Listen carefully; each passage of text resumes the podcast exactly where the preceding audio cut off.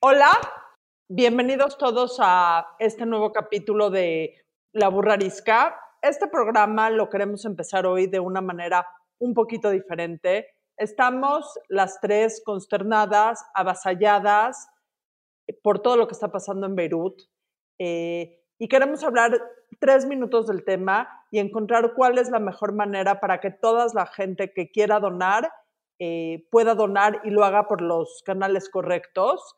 Eh, está aquí con nosotros Amin Saiden, eh, que es el presidente de la comunidad eh, libanesa en México. Amin, hola, bienvenido.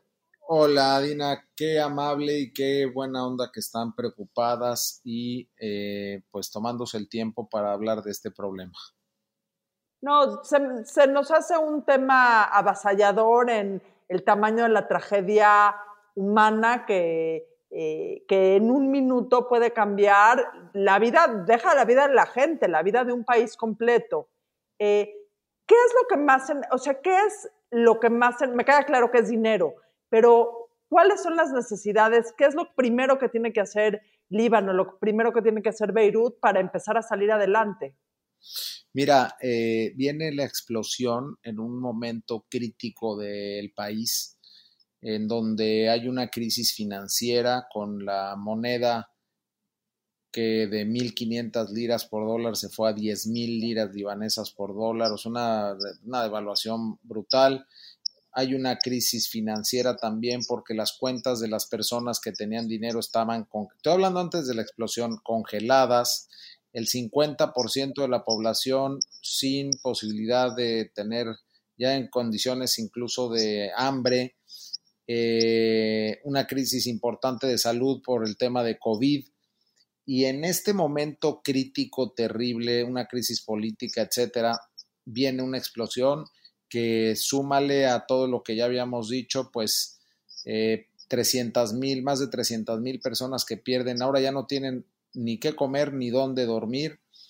Y bueno, pues es una cosa terrible que hoy, hoy te diría que lo que más se necesita en estos momentos tiene que ver con rescate, con albergues, con alimentación, con refugios, este, porque eso es lo que algunos servicios médicos de, eh, eh, básicos de toda la gente, que hubo gente, muchísima gente herida, porque lo que más este, afectó esta explosión fueron cristales y todos los cristales, hay gente que, que tiene heridas de, por esa naturaleza pero yo creo que hoy esa sería la prioridad, incluso hablando con la gente de la Cruz Roja de México y de Líbano, están enfocados en eso y obviamente conforme vaya pasando el tiempo, pues hay que ir resolviendo ahora problemas que tengan menos urgencia, pero por lo pronto es qué comer y dónde dormir de muchísima gente y los primeros auxilios.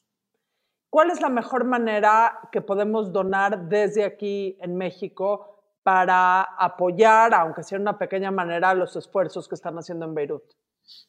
Mira, nosotros lanzamos una campaña que se llama ProLíbano. En Facebook, si buscan ProLíbano, los va a llevar a la página de Centro Libanés, en donde a través de una fundación, tenemos la Fundación Centro Libanés, que pues es completamente transparente, eh, las cuentas, este, es una cuenta exclusiva nada más para estos fines, en donde el, todos los fondos que lleguen, porque en México no, no puedes hacer centros de acopio, o sea, es un tema... No, logístico.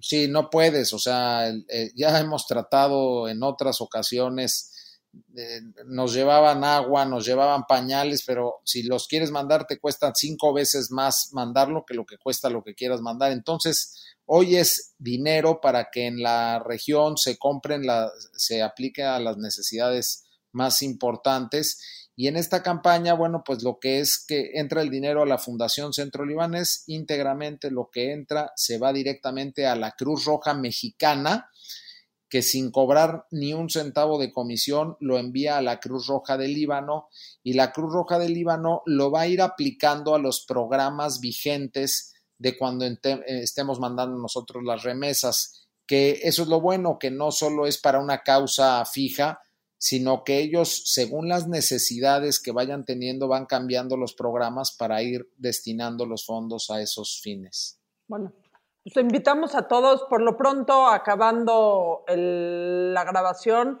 cuenta con un donativo de nuestra parte. Eh, en nuestras redes vamos a poner el copy de, la información y de la cuenta y todas las podescuchas y los podescuchas que nos estén escuchando, eh, los invitamos a tocarse un poquito el corazón eh, y entender que podemos ser solidarios ante la tragedia humana cercana y lejana y tenemos que ser solidarios ante la, ante la tragedia humana eh, cercana y lejana.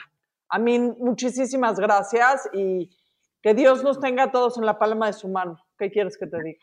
Así es, no, muchas gracias a ti, gracias a todo tu auditorio, tu grupo y, y estamos conmovidos, honestamente, de todas las muestras de solidaridad que hemos recibido de muchísima gente que no tiene nada que ver con Líbano, este, hemos recibido muestras de, cariño y de apoyo de mucha gente y esta no es la excepción. Adina, te lo agradezco de corazón y saludos a todos. Saludos a todos. No eran. Así las hicieron. La burra arisca. La burra, la burra arisca. Tres mujeres en sus cuarentas diciendo una que otra sandez y buscando aprobación social. Con Laura Manso, la Amalgator y Adina Chelminsky.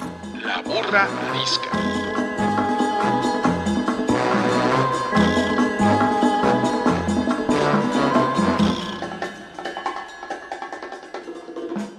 bienvenidos a otro episodio más de La Burra Arisca con sanísima, sanísima, sanísima distancia. Yo soy Adina Chelminsky. Yo soy la Margator. Y yo soy Laura Manso. Y dado que hoy no tenemos invitados, eh, tenemos a la única, original y nuestra Margator haciendo la pregunta incómoda de la semana que como sabes bien, porque has estado en 33 programas que hemos hecho, la pregunta incómoda es cualquier cosa que tú también estés dispuesta a contestar. Ok. La pregunta incómoda de hoy es, ¿qué es lo que más odian de ustedes mismas? Sean honestas. ¿Física o moralmente? De lo que quieras. Lo que más detestas de ti. Solo se puede una. madre, déjame ver. Orden alfabético. A. Yo, yo puedo decir. Va. Que la verdad es que siempre he tratado de ser fuerte y soy una maldita debilucha. Debilucha, vulnerable, así. Entonces, claro, muchas veces sí lo logro, pero otras digo, puta, y me, me caigo muy mal cuando, cuando pierdo. ¿Por débil? ¿Te caes mal por débil o te caes mal por no aceptar que eres débil? Depende qué, frente a qué, en qué, en qué, qué momento. Pero, pero claro, entonces todo mi entendimiento menos racional es como más así, estoy contestando así como, pero, pero según yo soy bien fuerte y no es cierto. ¿Tú, Adaiva? Yo, yo soy súper cabrona conmigo misma a veces me trato espantoso, espantoso, espantoso, espantoso. Me digo unas cosas horribles en privado, eh, me lacero, me, me reclamo unas cosas horribles, o sea, me hago unos juicios sumarios, espantosos. Eh, la verdad es que soy muy dura conmigo. Eh, y es algo que dentro de todo el, análisis mental de la pandemia y cuarentena no lo he podido, no lo he podido parar. Soy una cabroncísima. Si yo le hablara a mis amigas como me hablo a mí misma a veces, tendría aún menos amigas. A ese grado. Adaiva. No, Adaiva, abrazo grupal. ¿Usted, Margarita? Híjoles, a mí me cuesta decir una, pero creo que la que más la que más me choca de mí es cuánto me puedo desgobernar cuando se trata de no tener el control o no saber soltar. O sea, la angustia que me da, la ansiedad, la, el mal viaje, la, siempre lo digo, ¿no? Mi angustia, ¿cómo se llama? Síndrome de angustia catastrófica galopante, exacto. O sea, el tema de perder el control sobre mí misma, que a veces tiene efectos incluso físicos, o sea, si me da miedo vomito o me da diarrea, pues, si me encabrono igual, tengo que correr al baño. Sí, o sea, esta cosa de que el, una emoción me supere a mí misma y mi cuerpo, o sea, como yo no lo puedo controlar, entonces mi cuerpo tiene que encontrar salidas para dejar ir ese estrés. O sea, eso me caga, güey. Me caga porque al final es parte de lo mismo, que es lo más terrorífico, es perder el control sobre mí misma, ¿no? O sea, es un tema de control. Hablen, por favor. O sea, ya, ya no se porque al final, o sea, seguramente Adina también un poco es así, yo soy así, este, no sé, o sea, yo le he encontrado mil remedios a eso de como sentir demasiado, ¿no? O sea, como, eh, este, pero bueno, o sea, uno, uno cree que con un poco de yoga y meditación y correr y, este, ayuda, pero, pero al final uno es lo que es, ¿no? Uno es quien es, sí, sin duda. Y finalmente las tres cosas que dijimos, las tres, se juntan, ¿no? O sea, todas tienen que ver. Y, y todas también tienen un lado que también son una de nuestras virtudes, creo. En fin. En fin, ese no es el tema de hoy. El tema de hoy es un poco más ameno que estas profundidades. Este, ya nos, ya nos, ya nos vamos a dejar de azotar. Y hoy vamos a hablar, señores y señores, de lo que nos prende. No es el primer programa que hacemos de esto, porque ustedes, si no lo sabe, querido este, escucha, este, este prestigioso podcast empezó siendo un programa de YouTube y en las profundidades de YouTube hay algunos programas de la burra lisca en video en donde hablamos un día de lo que nos prendía. Y entonces hicimos dos cosas. Hay demasiadas cosas que nos prenden, por un lado, y por el otro, nadie vio esos programas. Entonces, podríamos ahora ahondar en el tema y hablar no nada más de lo que nos prende para bien, sino de lo que nos prende para mal, porque ahora en tiempos de pandemia, sobre todo las cosas nos prenden para mal. Entonces, ¿cómo vamos a jugar a este juego, señoras? Hicimos unas categorías. Podemos, o sea, podemos empezar diciendo lo que nos, o sea, y son cuatro o cinco categorías, porque en el, en el intercambio de ideas, ya no sé cuántos quedaron, pero dijimos, podemos empezar con lo que nos prende y su contrario, ¿no? O sea, entonces lo que nos da para abajo. Venga. O, o que nos Adelante. prende- Oiga, señor productor, métanos unas fanfarrias en. Perdón, Lau. Métanos unas fanfarrias cada vez que. es- eso se oyó muy mal. Pónganos, por favor, unas fanfarrias. hablando, de, hablando de lo que nos prende, de meter No nos fanfarrias, meta no nada. está tan mal. Barras no nos prende. Pero ponga, háganos usted favor de poner unas fanfarrias cada vez que se anuncia una categoría. Va a ser usted muy amable y así le metemos ondita a nuestro programa. Venga. Entonces, categoría número uno, lo que nos prende en las personas en general. Adaiva. Para bien y para mal. Ajá. Lo que me prende para bien en las personas, y casualmente es el tweet que tengo como pineado en mi cuenta de Twitter, es la inteligencia. Eh, no hay nada más cachondo que una persona, sea hombre o sea mujer, eh, que, se, o sea, que tenga esta inteligencia de yo no sé qué eh, intelectualidad, eso me prende enormemente. Es más, les voy a leer perfectamente bien mi tweet para que sepan a qué me refiero. Intellectual porn. Ese deseo avasallador por alguien que consideras irresistiblemente inteligente. Eso me prende. Estoy totalmente a favor. De hecho, eso es lo que dije en el programa de YouTube. Pero no, nunca se hace viejo. Tienes toda la razón. El cerebro prende. Tu Lau. Yo lo que me prende de la gente en general son las personas congruentes, valientes y honestas. Por lo tanto, o sea, es que no es fácil, uno lo dice bien fácil, ya yo soy valiente, yo soy congruente, yo soy honesto, pero en realidad es una cosa lo- porque al final yo, yo trato de serlo cada día más congruente, valiente y honesta conmigo, o sea, hacia adentro y hacia afuera. Pero entonces uno sabe que no es tan fácil, ¿no? O sea, no es tan fácil todas las veces. Eh, hay muchas situaciones en las que sí, pero hay situaciones que luego la vida ahí te pone, no sé si como trampa o qué, pero que entonces pone a prueba tu congruencia. Eso, eso, esa gente siempre me cae bien. Siempre me cae bien. 100%. Ahora, A ¿qué, mí- qué te da para... Perdón, perdón, ¿No? perdón. Venga.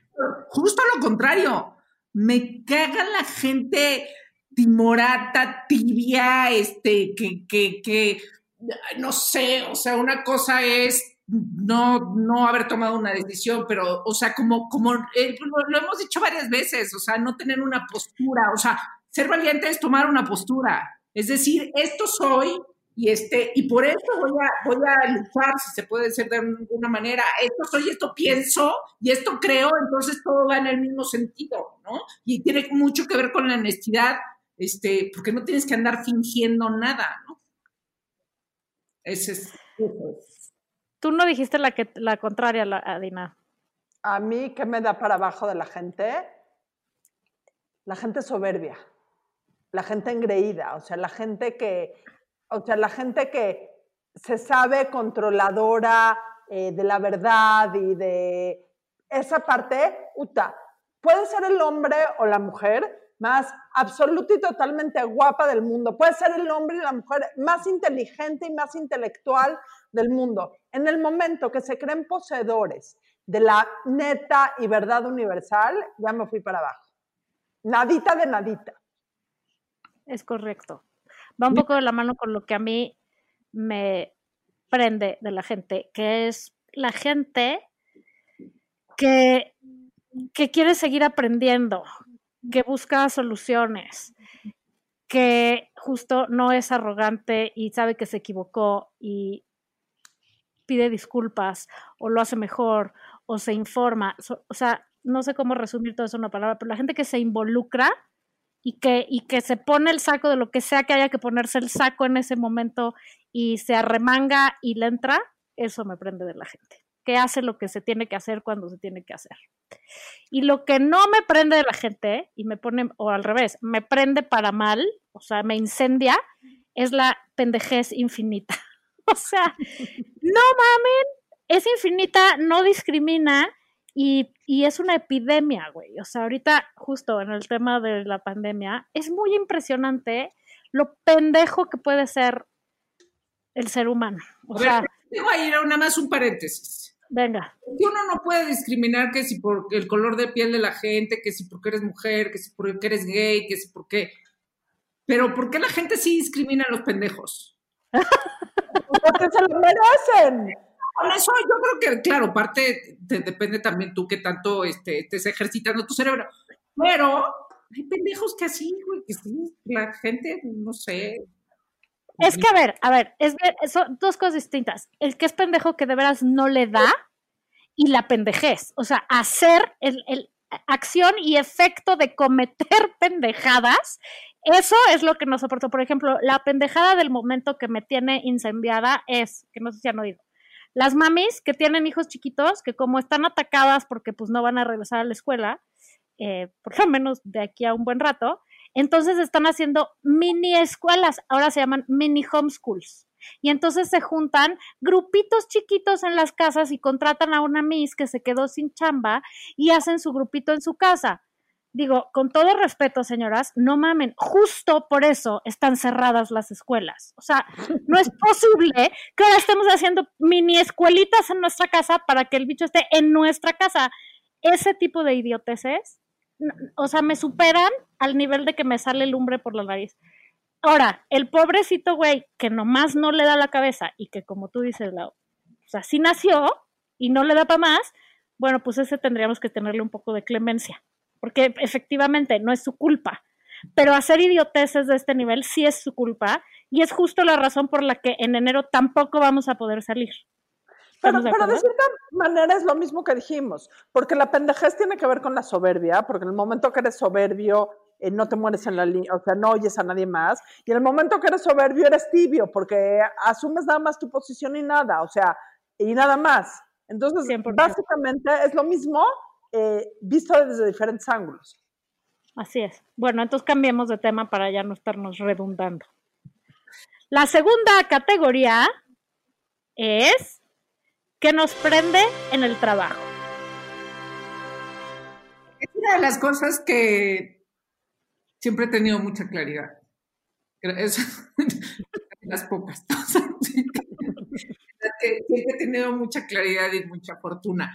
O sea, es como, como, como me prende del trabajo estar, estar haciendo, o sea, los trabajos que me prenden, y han sido todos los que he tenido afortunadamente, este, y si, y si un día dejo de hacer lo que hago, que son contenidos, y me dedico y me pongo un restaurante y quiero vender tortas, encontraré la pasión absoluta en eso porque, porque, porque además me gusta cocinar, pero, pero, o sea, no, no me veo haciendo otra cosa que no me, que, que no esté convencida plenamente de ello. O sea, no podría yo trabajar este, en, en una fábrica de, de, de cereales, ¿no? O sea, como, pues, no, este, no, no, no sé.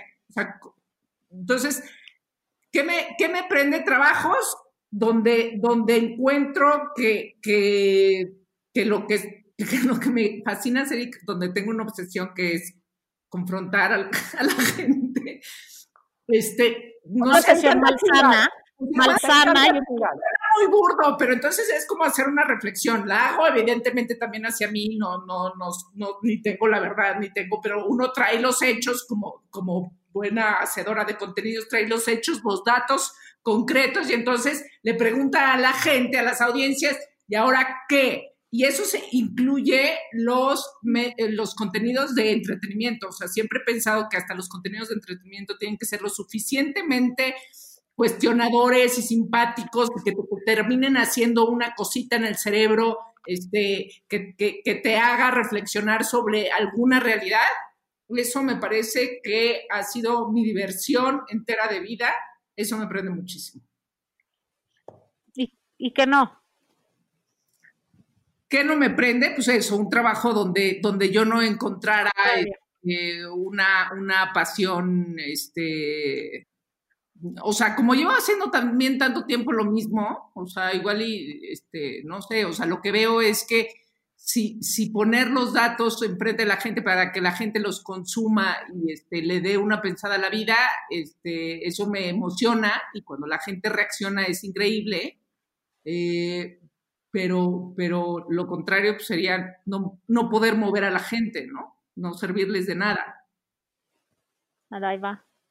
Mira, como saben, y ustedes saben, pero el público conocedor no lo sabe, em, hago muchísimo trabajo de asesoría a emprendedores y nada en la vida me prende más que ver a un chavo o a una chava o, o no tan jóvenes, gente que tiene una idea de negocios y que tiene el valor, los huevos, los ovarios, eh, la energía y la fe para quererlo sacar adelante. Nada en la vida me llena más, me da tanta emoción. Eh, los que son emprendedores reincidentes, que saben que está difícil, que saben que la situación del país está del carajo, que ya tuvieron fracasos y que aún así lo siguen intentando, nada en la vida me prende más. O sea, yo creo, y no es solo la gente que es emprendedora como voy a abrir un negocio, sino la gente que dentro de negocios establecidos o dentro de lo que malamente se conoce como la vida Godín, tiene proyectos, tiene empuje hacia adelante,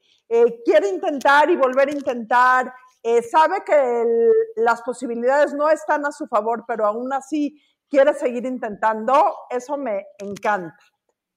¿Qué me no- mata en cuestión de trabajos? La gente ventajosa. La gente que no entiende que cualquier trato de negocios, desde una discusión de presupuesto hasta contratar cualquier eh, proveedor, tiene que ser algo ganar-ganar. O sea, que no hay una relación de trabajo en este mundo en donde tú puedas ser el único cabrón que gane o la única cabrona que gane y te quieras chingar al otro. O sea, la gente que todavía está operando como si fuera la mafia neoyorquina de 1970, eh, ni siquiera eh, me repatea, me En mi, repatea. pueblo, en mi pueblo se llama la gente mierda. Exactamente. Exacto. Y, y no sabes, y no, o sea, en el mundo del trabajo eh, brotan como champiñones con la lluvia. O sea, gente que señor. piensa que, eh, y, so- y lo van a saber ustedes porque todas hemos estado en la parte freelancera, gente que piensa que puede exprimirte y conseguir cosas gratis nada más porque sí, gente que utiliza la fuerza de su posición para exprimir cosas que no tiene que exprimir, gente que contrata servicios y que no paga bien o que no cumple su palabra. Toda esa gente, puta madre. O sea, Hashtag gente mierda. Hashtag voy a hacer, dentro de mi próximo emprendimiento, va a ser un servicio de madriza a ese tipo de gente en el mundo del trabajo. Y lo va a dar ella, lo va a dar a Daiva con su minifalda, sus botas, su saco de gorila y su pelo rosa. Tengan cuidado porque sí da miedo. Idea millonaria.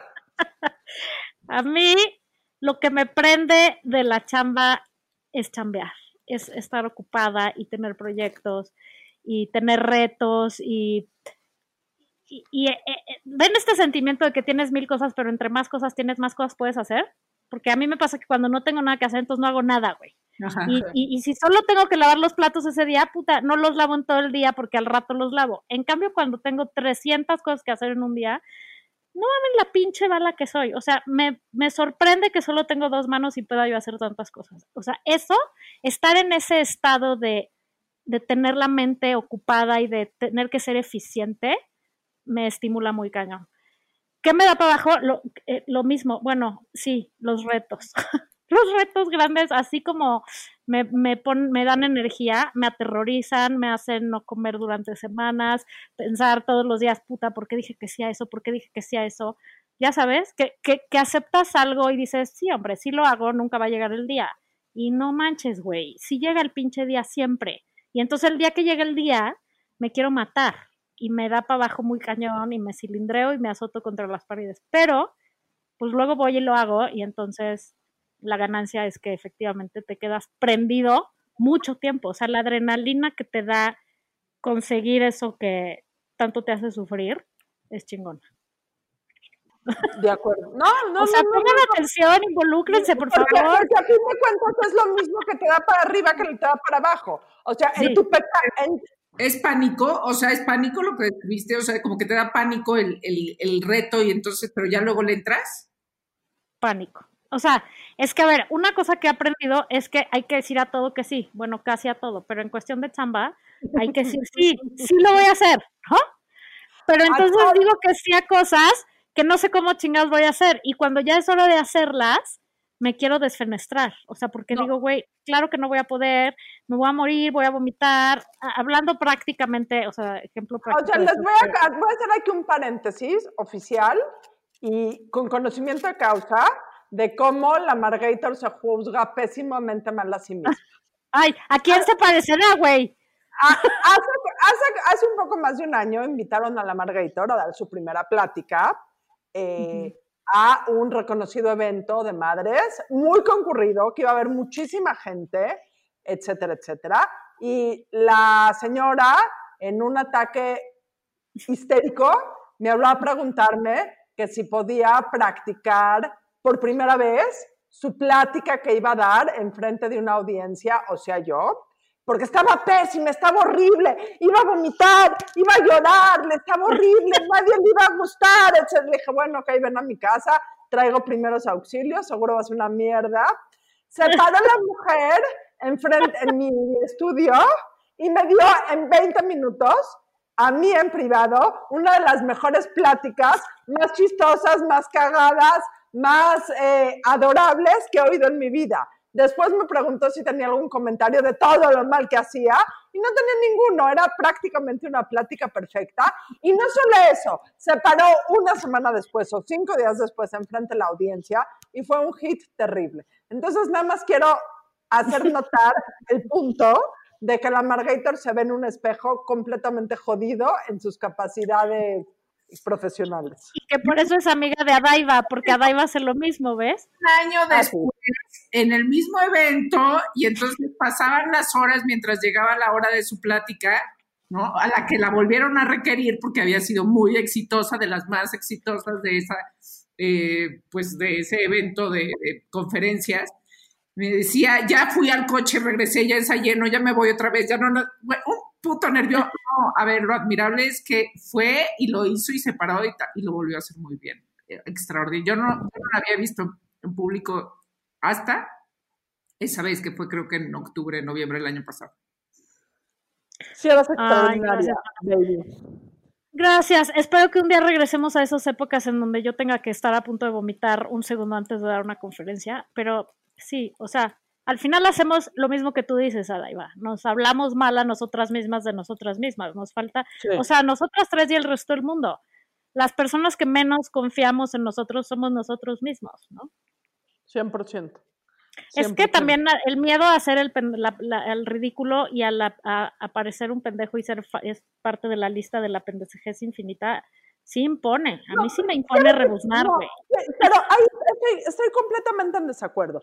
Una persona que tiene la conciencia de que puede hacer una pendejada, automáticamente no es un pendejo. El gran problema con la pendejez es que te crees inmune a ser pendejo. Entonces Tienes vas por, la, vas por la vida con una seguridad de tus certezas que ni siquiera te paras un segundo y te cuestionas, ups, estoy en lo correcto, estoy diciendo lo correcto, no estoy diciendo una pendejada, no estoy ofendiendo a nadie. O sea, el problema del pendejo es que se cuestiona, se- tiene una capacidad de autoevaluación y de autocrítica cero. A nosotros se nos pasó un poco la mano con la autocrítica, lo quiero decir, somos unas Sí. reverendas cabronas. Pero, Pero pendejas no podemos ser, podemos ser muchísimas cosas, cabronas, pero pendejas Pero sí no. es cierto que el primer síntoma de la pendejez es sentirse muy chingón, Hay un sin punto, duda. no, hay un punto medio de eso. Yo quiero decir, hay gente que yo admiro profundamente que dice, que se la cree y dice, soy un chingón y se la cree y sí llegas más lejos. Que la Bueno, a ver, es que no. Una cosa es hacerte, o sea, saber que eres un chingón, pero actúas como que no, o sea, un poquito de modestia. La gente que ya raya en el mundo me la pela, ya es arrogancia y ya, qué hueva, ¿no? O sea, hay una línea ahí intermedia O sea, yo entre... Ana Hayek es un gran ejemplo. Ella se la creyó, güey. ¿De dónde está? Sí. Ella se la creyó. A ver, sabe que no es la mejor actriz, ¿no? Sabe que no es la más este, alta, guapa, o, o sea, vaya, sí es, pero este, se, es, Alta es no, pero guapa sí. Y pude decir, nada me para, es como una especie de ambición. Sí, pero también creo que una, una, una gran, eh, cual, o sea, no cualidad, pero un, un gran requisito del, del chingón día de veras es, es la humildad, es, es no, y yo el ejemplo que pienso de eso es mi papá, ¿no? O sea, mi papá es un chinguetas máximo en su profesión a nivel mundial y nunca en mi vida lo he oído decir una cosa así, ¿no? O sea, del mundo me la pela, y, o sea, él lo sabe y no está tan seguro de él que no necesita írselo restregando a la gente en la cara. Ahora, pero no es lo mismo decirles a todos, todos son unos pendejos, yo soy aquí el rey. Pero creértela es Ah, eso 100%, sí. puede ser un diferenciador. Ya si, si te la crees y pues no, no, no tienes talento, pues no. El problema es la gente que se la cree y en realidad es un pendejo, ¿no? O sea, ese es el gran problema de la vida. Este, ahora, ¿ustedes creen que los hombres son más empoderados en ese sentido que las, que las mujeres? O sea, no 100%. quiero volver a tocar el tema de género porque Sí, porque- parece...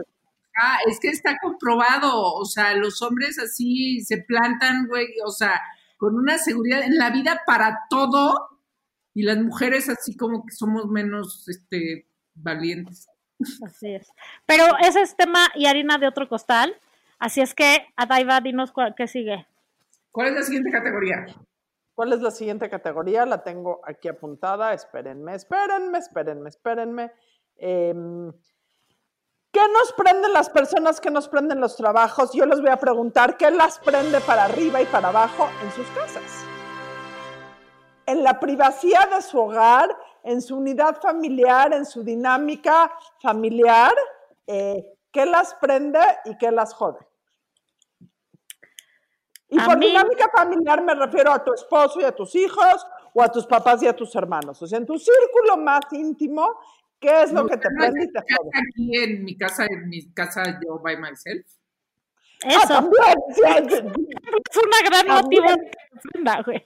Amo, estar- me encanta estar en mi casa, amo estar en mi casa, me prende que, que estar en mi casa en general, o sea, es que soy muy, hay gente que no aguanta estar en su casa y yo soy sumamente feliz por pasar días enteros sin un minuto que diga ya me aburrí, güey.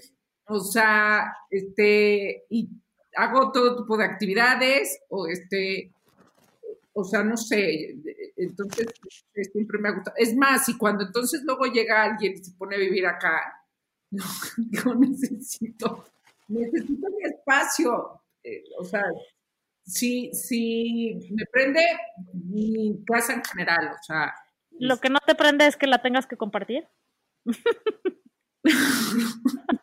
No, porque también tiene una cosa padre, obviamente. Este, lo que no me prende, no sé, déjenme pensar, digan ustedes. Ok, En lo, en lo que piensas, yo, yo les digo las dos. A mí me prende, sin duda, lo que tocas decir. Yo amo estar en mi casa. Amo. O sea, el mejor plan del mundo para mí es estar en mi casa. Pero me prende particularmente que mi casa esté ordenada. A mí el desorden me empieza a provocar. La Mónica Geller inside me se descompone muy cañón. O sea, sí tiene que. O sea, entrar a mi casa y que esté todo bonito me da paz en mi corazón me desprende, o bueno, me prende para muy mal, me pone lunática ser la única persona en esta casa que tiene que estar arreando al resto de la población con el que comparto el espacio para que las cosas sucedan. O sea, nada me gustaría más que un día levantarme y que estuviera recogido y alguien hubiera decidido qué se va a comer y alguien más hubiera dicho, ay, hay que, ya las perras necesitan bañarse y, y hay que hablarle al jardinero. Y, o sea, todas esas cosas que hacen que una casa esté en buen estado y funcione y haya lo más, lo más de armonía familiar que se pueda, me caga que dependa de mí. Y no lo digo, o sea, no quiere decir que los otros tres miembros de mi familia no cooperen. La verdad es que sí son cooperadores. Pero ser como el, el default person in charge, me caga, es extenuante. Me caga. me caga. Y, y- y voy a aumentar algo. En la pandemia y en la cuarentena se ha exacerbado. Claro. No te voy a copiar tu idea, tengo la mía propia, pero, o sea, no te estoy copiando, no me estoy aumentando. Venga. Eh, ¿Qué me prende de mi casa? Mi espacio propio. Yo tengo una oficina en mi casa que nadie puede entrar si no es invitado. Tengo una silla en mi escritorio, que la pueden estar viendo las que estamos en Zoom y cuando hacemos eh, los viernes, de- los jueves de chelas la ven, que nadie se puede sentar. Nadie, por nadie, nunca se puede sentar en esta silla. Qué honor, yo sí me he sentado y tú también, Laura. Sí, pe- pero porque las quiero mucho, pero fuera de eso nadie se puede sentar. Es mi espacio, tener mi espacio que puedo cerrar y que nadie se mete y que me dé un momento de paz. Y odio decir lo que me echa para abajo, pero toda el togetherness de la pandemia ya me trae hasta la puta madre. O sea, perdón. eh, vivo con gente muy linda, muy educada, muy limpia, todos se bañan, todos se lavan los dientes, no lo dudo ni tantito. Ya no aguanto ver a las mismas personas 24 horas al día, 180 días seguidos. O sea, ya no agua- La dinámica en mi casa con hijos ya adultos era de que eh, nos veíamos para cenar, a ver, o sea, en el día cada quien hacía sus cosas, no siempre comíamos juntos porque cada quien tenía sus horarios. eh, eh, nos veíamos para cenar, a veces nos sonábamos en la casa. Ahorita veo a los mismos cuatro individuos 24 horas al día. O sea, quiero un poco de váyanse la chingada todos. Eh, me quiero mudar a una casa sola, nada más que así me llevaría mi silla. Eso es lo único. Laura, hazle la caridad, invítala, préstale un cuarto un ratito. Yo ya les he ofrecido varias veces, nunca nadie vino a tocar a mi puerta a decir, Irnos a esconder a tu casa. Dije, me pueden mandar a sus maridos, a sus hijos, o sea, por, por temporadas, no vayan a creer. Lo peor es que mis finanzas están jodidas, entonces si quisiera irme a un hotel me tendría que ir a un hotel de paso. Entonces no está tan bueno el asunto. Bueno, y si sí te saliera un hotel, de, de- el plan de ir a un hotel de paso sería una buena noticia, güey. O sea, ves, todo tiene su lado bueno y su lado malo. escribir, las aventuras de Adaiva, sí, en la pandemia en un hotel de paso. Adaiva, por Adaiva. No, me Sí. muera, me muera. Con, con todo lo daiva que soy en un hotel de paso, Sí, imagínate. sí, exacto. No, nomás no la veo ahí. Del Paso, Texas, tal vez. Y ni siquiera porque es de los peores lugares de Texas. Oye, Laura, ¿nos vas a decir que te da para abajo de tu casa o nada te da para abajo de tu casa? Que no te prende de tu casa.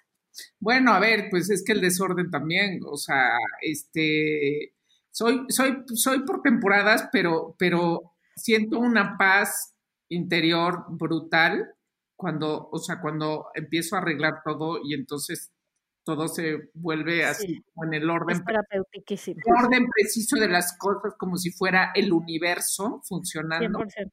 Y entonces, este, pues, entonces el desorden me, me empieza.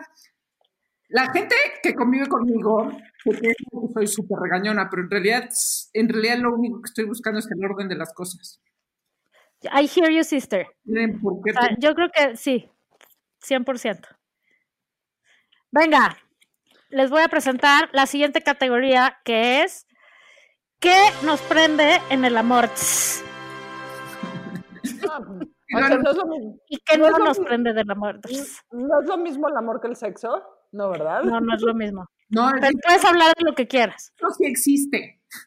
Sí, el El amor sexo no sí existe, exacto. El amor no existe, son los papás. Exacto. ¿Quién va a ir? Vas, Adaiva. ¿Qué me prende del sexo que exista cuando hay?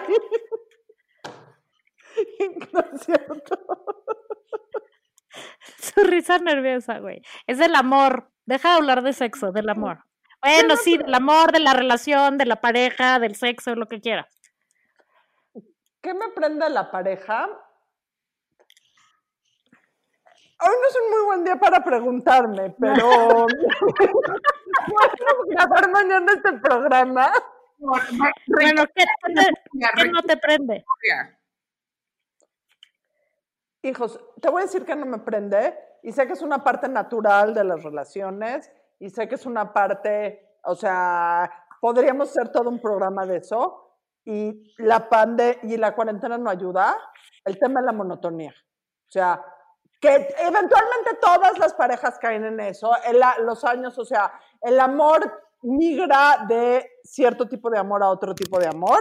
eh, quien no esté de acuerdo conmigo y lleve más de 10 años de casados, que venga este programa y me lo rebata y le doy todos mis argumentos. Ay, pensé que iba a Eh, decir todos mis ahorros. Iba a ir yo. A ver qué inventaba. Pero, pero, ¿sabes que hay una distopía? Y te voy a decir algo, eh, y sí me estoy reflejando, pero hay una parte de la monotonía en el amor que es muy, mu- que te arropa un poco, y hay una parte que te saca un poco de quicio.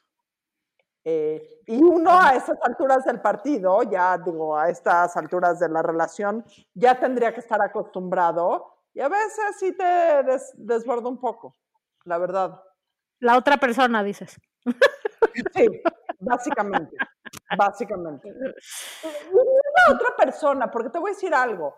Yo creo que estés con quien estés, después de un cierto tiempo, la Claro. relación cae en un en otra definición de amor. Estás con quien estés. O sea, y te lo voy a decir, si yo me divorciaría, no me volvería a casar nunca, jamás con nadie más. Viviría la vida loca en mi casa sola. eh, Se divorciaría de sus hijos también. mandaría pues a la fregada, eh, abriría un centro de placer para mí en mi casa. O sea, no me volvería a casar con nadie más. Pero sí creo que todas las relaciones eventualmente caen en un punto. Pues, mismo infierno, un- diferente diablo. Exactamente, exactamente. Yo, ¿qué me, Eh, me prende?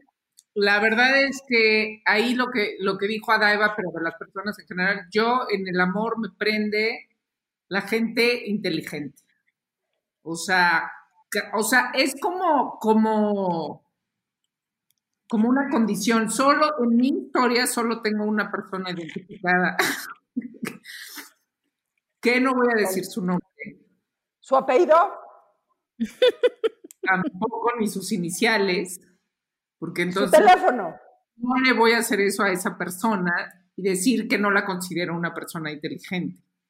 Pero eso a mí, o sea, es la cosa más divertida que me puede pasar en la vida y más, o sea, de, de prendidez, de prendidez también de amor. O sea, lo, lo, lo llevo así como a, a ese nivel de- de- de relación personal. Y lo que no. La mediocridad. O El sea, del amor. en el amor. Ajá. O sea, es, no es que uno se enamore siempre de la misma manera, ni de con la misma intensidad, este, pero, pero como, como, como la gente Pero- me- Perdón Me- que te interrumpa aquí y ahorita dilo, pero uno siempre se enamora de la misma manera, como pendejo. Solo hay una. Solo se- Solo eh, hay ahí una. sí la pendejez es un requisito cuando uno se enamora.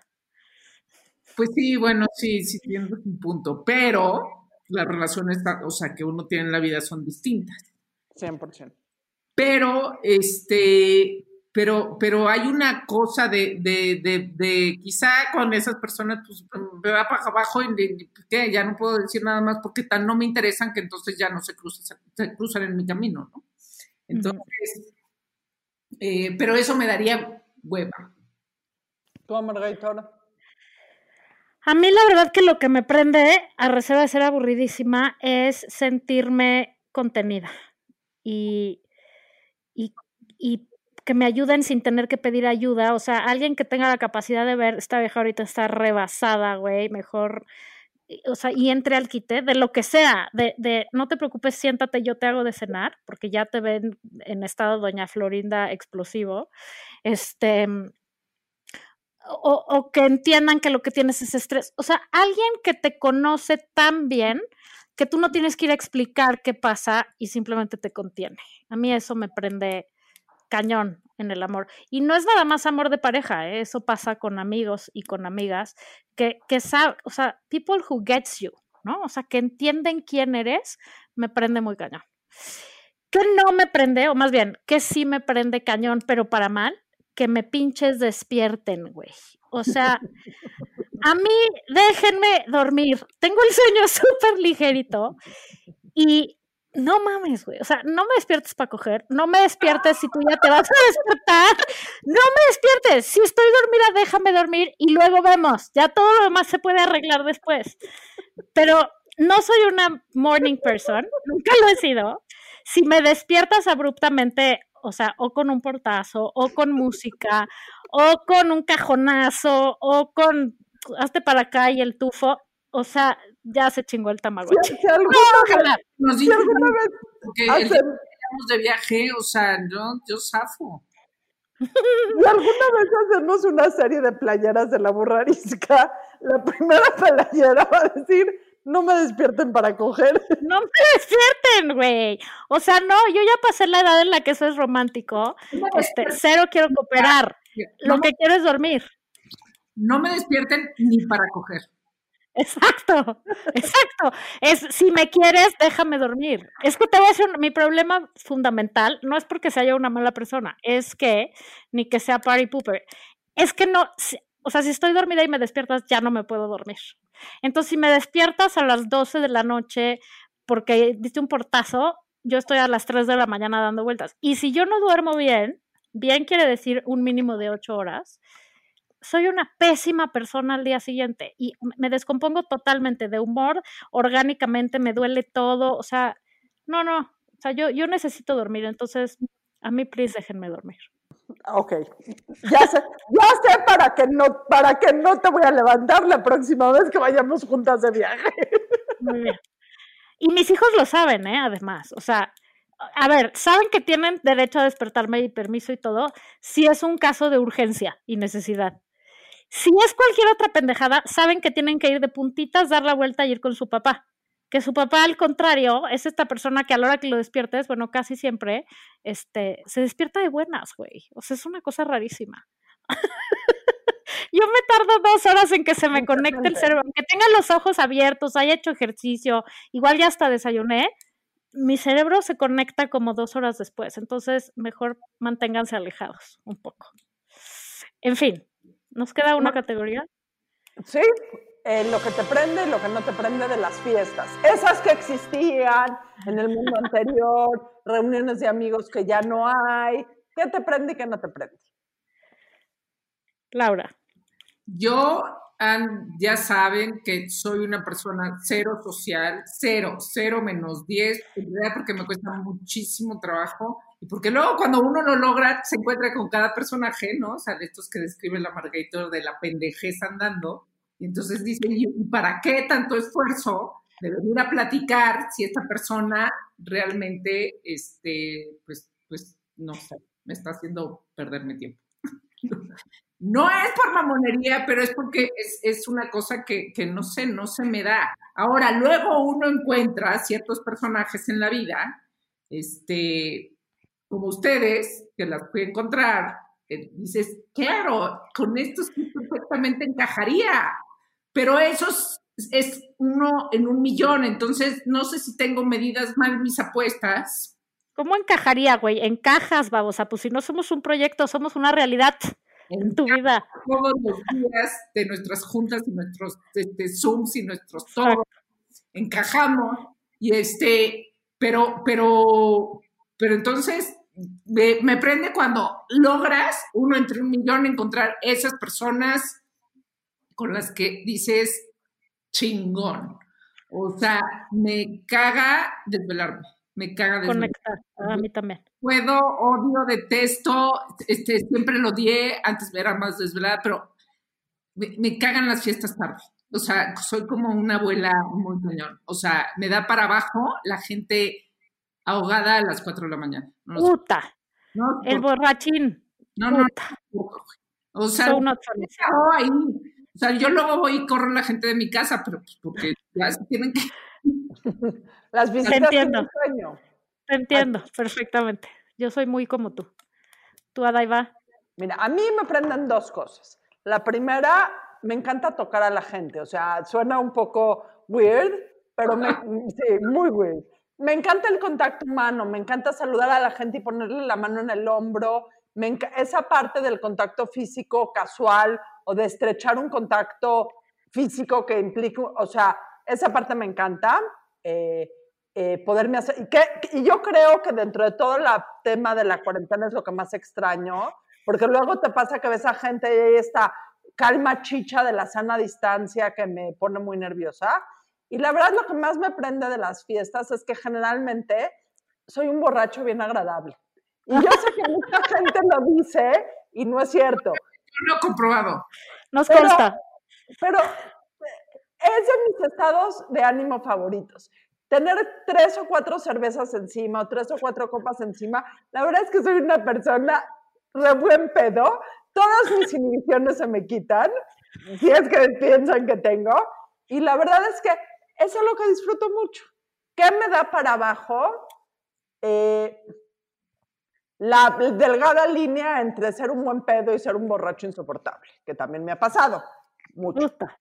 Entonces, bueno, no me pero sí, justo. Entonces, esa es la parte que me da para abajo. Eh, a mí lo que me prende en las fiestas es no ir a las fiestas. Yo soy muy igual que Laura. A mí me cuesta, a mí me dices es un evento grande y me quiero matar. O sea, y hay que ir a minguelear y hay que ir con gente que no sabes quién es y tú estudias o trabajas y ya sabes, o sea, me choca el mingling en, o sea, me cuesta mucho trabajo porque, aunque no lo crean, soy una persona muy introvertida. Entonces, moverme en círculos de gente que no conozco y que además hay que estar en el que da bien, me pone muy malita. Entonces, me fascina, lo que me prende son eventos chiquitos con gente que sí quiero estar, que sí me nutre la cabeza o el alma o el estómago de risas, o sea, lo que sea, o de comida deliciosa o de conversaciones este, chingonas o de carcajadas, pues, ¿no? Eso me prende. Y normalmente eso pasa con muy poca gente, idéntico que tú. Me, me, me, me pone muy malita la multitud, me pone muy malita la gente protagonista. No lo soporto. O sea, el que se empeda y no se calla nunca y no deja hablar a nadie y trae su monotema y, y tiene que ser el alma de la fiesta y es puro show y no lo soporto. O sea, me, me, me incomoda tremendo el que cree que sabe todo, el que... Ugh, no, ya, me quiero ir a mi casa a dormir con Laura, o sea, como Laura, pues. Este... No la despiertes nada más. No, exacto, nada más please no me despierten. No O despiértenme bonito, o sea, si me despiertan bonito está bien. Lo que quiero aclarar de eso es, la despertada abrupta me pone muy mal. Pero espérate, Pero bueno, en fin, ¿eres una persona entonces nocturna o diurna? Porque no te gusta que te despierten, pero tampoco te gusta desvelarte en las fiestas.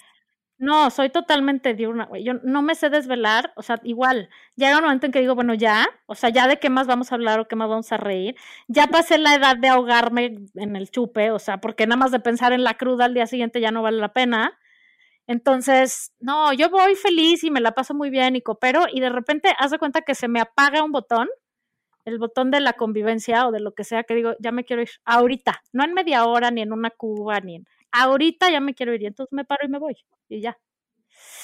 Em, y se me había olvidado que nos queda una pregunta, una categoría que es la más tremenda de todas y que se puede hilar además con la primera, la incómoda que yo les hice. ¿Qué les prende y qué no les prende de su cuerpo, manas? Puta madre. Es la peor de todas. La verdad, la verdad, la verdad, hijos. Si mis hijos están oyendo este capítulo hasta este momento, les pediría por favor que dejen de oír No. este capítulo. No te preocupes, lo apagaron cuando dijiste que te querías divorciar de todos. Te están sacando tu ropa a la calle en este momento. Va- vamos a ser honestas, o ahorita me van a salir con una mamada como mi cerebro o mis buenas intenciones. Vamos a ser honestas. Es más, nada más quiero Ok, decir de tu estudio y ya no va a haber casa, Dina. Va a quedar tu estudio. solo. exacto. O sea, ¿qué me gusta mi cuerpo? Eh, tengo operadas las chichis y la verdad es que quedaron re bien, si les digo la verdad. ¿Y qué no me gusta mi cuerpo? Mis pies. La verdad es que tengo los pies más horribles y callosos del mundo. Mis pies no me gustan. Tengo muchos callos que no se quitan con nada, pero ahí está, me sinceré completamente. Se vulneró. Laura, Yo no tengo operadas las chichis y también quedaron muy bien. Diosito te las dejó muy bien. Agradecele a Dios todos los días. Exacto, le agradezco, le agradezco. Eh, ¿Qué no me gusta mi panza? O sea, no puedo, o sea, no puedo. Tengo un complejo tremendo, o, la, o sea, sufro todos los días de mi vida y pues hay momentos en que hay menos panza, hay momentos en que hay más, pero sí, mal, mal. Y que sí. Ah, Ay, Ay. sí. Ella le, ag- Al final en el mundo todo se reduce a las chichis, güey. ¿Se han fijado? unas cosas, pero también... ella le agra- ella le agradece a Dios, yo le agradezco al doctor Felemovicius, ¿qué les digo? Este, Ahora no, qué mal, qué, qué mal que dije eso. Ahora ya te hubiera dicho, no sé, otra cosa. no, está muy bien. A mí lo que no me gusta, o sea, a mí lo que me, mm, hasta me caga es que mi cuerpo no sea como yo quiero que sea. O sea, le podría hacer tantas adecuaciones, güey. Pero lo que menos, lo que menos me gusta es que mi espalda está descompuesta. Y eso hace que no pueda hacer muchas más cosas de las que quisiera, como, mm, como más ejercicio o como cosas un poco más rudas. O me caga vivir con la espalda descompuesta. Me caga y me descompone la vida, la verdad. Pero bueno, se aprende a vivir con eso también y ni modo. Pero si una cosa me pudiera arreglar, me arreglaría la espalda. Y mm, tampoco me gusta un bad hair day, güey. o sea, ¿están de acuerdo que un día que el pelo no te queda bien, se te jode la existencia? Contesten, No, confirmen, la existencia por completo. confirmen. El Bad Hair Day es pésimo. No, yo tengo una bad hair life. Sí, yo también. Ya un día me resigné, güey. O sea, me resigné. No, pero tú tienes un pelazo, Laura Manso. No, hombre, o sea, tengo como la cuarta parte de lo que tenía, es como una pelusa. Este, Güey, pero no tienes ni una cana, te brilla, está muy saludable tu pelo. Prefiero tener, pues está blanca, así blanca, tiene 40 y, ¿qué será? 49, así. Le digo, pero tienes un pelazo, o sea, Sí, abundante, güey. Yo, o sea, tres pelos. Sí, yo también. Yo, yo dos y la mitad están blancos. Este, ¿qué sí me gusta?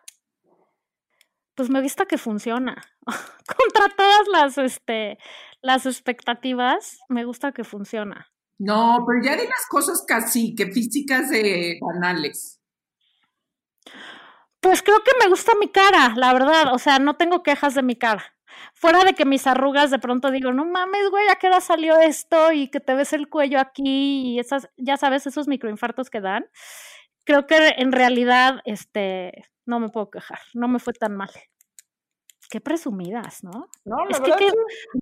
¿a poco no nos cuesta trabajo? O sea, qué difícil es decir algo bueno de ti. es horrible. Y además, como yo no puedo decir que mis chichis, güey, porque perdón, pero casi tres años de amamantar escuincles, pues no, y no he ido con el doctor, trae los. Tengo que hacer mi cita. Este, sí, qué difícil es decirse cosas bonitas, la verdad. En fin, Bueno, y como tú fuiste hoy la de la pregunta incómoda, tú eres hoy la que nos dice quién es el ganador o ganadora de la ondita esta semana. mm, el ganador o ganadora de la ondita. Ay, cabrón. Voy a decir una cosa que me va a vulnerar. Porque además un día quiero que venga de invitado. Pero ¿saben quién me parece que tiene toda la ondita del mundo? Y es que últimamente cuando hago de comer pongo su programa y me carcajeo. Eduardo Videgaray.